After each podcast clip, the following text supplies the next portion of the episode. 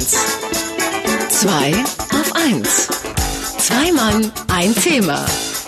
Mit Sven Oswald und Daniel Finger. Der Einzelhandel ist so gut zu uns. Sie sagen uns permanent, wie billig sie sind. Total billig. Die Preise, die so ganz klein sind, werden extra groß gedruckt, damit wir auch begreifen, wie klein sie eigentlich sind. Und dann gibt's jetzt noch was. Es gibt die wahnsinnige Preisgarantie. Wenn man irgendwas, was man irgendwo kaufen würde, woanders billiger kriegt, dann kann man einfach entweder gleich hingehen und man kriegt's billiger oder man kriegt sogar nachträglich noch den Preis erstattet. Es ist unglaublich wenn es nicht einen Haken hätte. Das Ganze ist nämlich mehr oder weniger einfach nur Verblendung, wie es auch bei Stieg Larsen schon heißt. Und es sorgt eher dafür, dass wir sehr viel zahlen statt sehr wenig. Ich verstehe es nicht, aber ich bin ja auch ein bisschen dumm. Deswegen haben wir uns Markus Bartelt ins Studio eingeladen. Hallo Markus. Morgen Markus. Schönen guten Morgen. Wie funktioniert dieser Haken? Also das ist nicht nur ein Haken, das sind sogar mehrere Haken, die wir dort eigentlich haben. Ja, wenn schon, denn schon gleich ganz richtig. Also wir sehen das ähm, in einem zunehmenden Maße, dass die Händler einfach sagen, pass auf, wir garantieren dir den günstigen Preis. Auch wenn du es woanders günstiger siehst, kannst du zu uns kommen und wir zahlen dir die Differenz. Haben wir, glaube ich, überall schon mal mitbekommen, dass es das gibt. Ähm, der erste Haken, den wir haben, ist, dass daraufhin der Wettbewerb immer häufiger selber keine Preissenkung mehr vornimmt. Weil eine Preissenkung für, Senkung für mich macht ja gar keinen Sinn, wenn es einen Wettbewerber gibt, der sagt, ich gehe den Preis immer mit. Das heißt also, das, was wir normalerweise herkennen, dass wir in einem Wettbewerb als Konsumenten davon profitieren können, dass die, dass die Händler sich gegenseitig unterbieten, findet nicht mehr statt. Mhm. Haken Nummer zwei. Diese angeblich so günstigen Preise, die uns angeboten werden, sind in Wirklichkeit teurer. Das heißt okay. also, der Händler kalkuliert den, den Abschlag, den er machen muss, eigentlich schon mit rein und sagt, ich gehe lieber etwas höher raus. Wenn dann jemand kommt und mit dem, Pre den Preis runter haben möchte, dann gehe ich halt runter, tut mir nicht weh. Okay, das heißt, wir haben jetzt zwei Haken, aber haben wir denn auch viele Konsumenten, die sich so verhalten, wie die Händler das kalkulieren? Also kommen denn so viele und sagen, oh, guck mal, ja, ich hier günstiger gesehen. Das ist der dritte Haken. also ihr seht schon, wir haben hier einen Triple. So ein ähm, linker Haken. ja, der dritte Haken an der Angelegenheit ist, dass wir ähm, uns verleiten lassen zu glauben, dass diese Preise mit diesen Garantien wirklich günstig wären. Ähm, das heißt, wir überprüfen das nicht mehr und damit ist genau das erreicht, was erreicht werden sollte. Ähm, bestraft bestraft wird eigentlich der normale Konsument, der einfach hingeht in diesem Glauben, dass er dort einen guten Deal macht.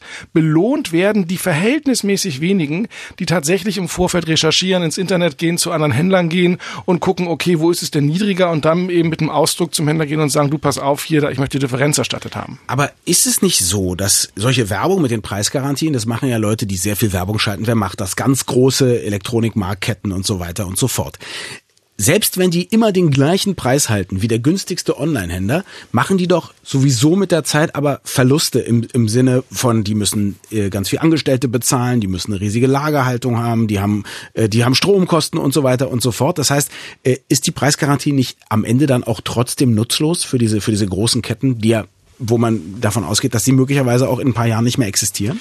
Ähm, jein. Also auf lange Frist gesehen wird das natürlich haarig äh, für den stationären Handel generell durch den Internethandel. Aber kurzfristig kann der stationäre Handel damit äh, dem Internethandel sogar wehtun. Wir hatten ein sehr schönes Beispiel gerade in jüngster Zeit, als ich glaube Call of Duty rausgekommen ist, weil mhm. unser aller Liebling Amazon gibt ja auch eine Vorbestellerpreisgarantie. Das heißt also, ich bestelle heute irgendetwas und an dem Tag des Erscheins gucken die, wo ist der günstigste Preis und erstatten mir diese Differenz. Mhm. So ein Spiel hat normalerweise einen Preis, wenn es rauskommt, von 49 Euro um die 50 Euro. Und ähm, die Mediamarkt-Leute haben mal ganz einfach dieses Spiel am ersten Tag für 25 Euro verballert.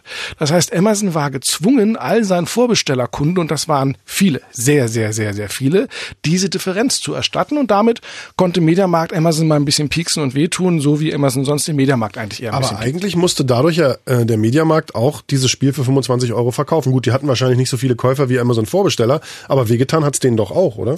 Das hat es denen auch, aber sie machen das ja eben dann nur zeitlich begrenzt für eine sehr kurze Aktion und, und das ist das ganz Wesentliche beim stationären Handel, sie haben die Kunden im Laden drin. So, und dann haben wir alle so einen kleinen Buchhalter und dieser kleine Buchhalter ist gar nicht so wahnsinnig gut, den müssten wir eigentlich rausschmeißen, wenn wir könnten. Ich stehe in einem Laden, ich halte ein Spiel in der Hand für 25 Euro, wo ich weiß, das kostet woanders das Doppelte.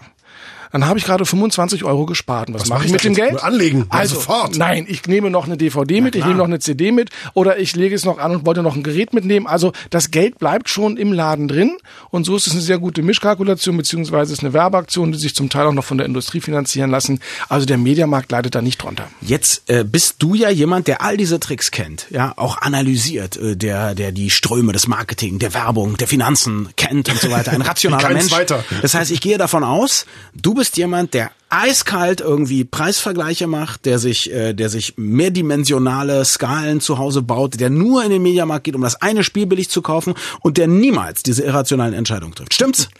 Also ich, ich bin gerade gewachsen hier um fünf Zentimeter nach dieser ähm, Und Hymne. wie klein bist du jetzt? Also, es gibt auch Ärzte, die rauchen und äh, Wirklich? dementsprechend ist das so. Natürlich fallen mir viele Dinge auf und natürlich versuche ich das so ein bisschen auch zu steuern, aber in ganz, ganz vielen Momenten bin ich ein ganz normaler Konsument und achte auch nicht auf diese Dinge. Aber diese Preisversprechen oder Angebotspreise, da lohnt es sich tatsächlich ab und zu mal zu schauen oder mal den Gegencheck zu machen, weil, wie gesagt, dieser psychologische Moment, dass wir das sehr schnell glauben wollen, das trifft uns alle. Der bzw. die Haken mit den äh, Niedrigpreisgarantien. Wunderbar erklärt und sogar von Herrn Finger verstanden, von Markus Bartelt. Äh, mehr zu diesem Mann gibt's unter marketing.de, da ist nämlich sein Blog. Markus, vielen, vielen Dank. Vielen Dank und guten Rutsch wünsche ich euch. Dankeschön. Übrigens, wenn du jetzt ein Bier zum Preis von zwei kaufst, dann schenke ich dir ein Bier. Radio 1. Zwei auf eins. Zwei Mann, ein Thema. Mit Sven Oswald und Daniel Finger.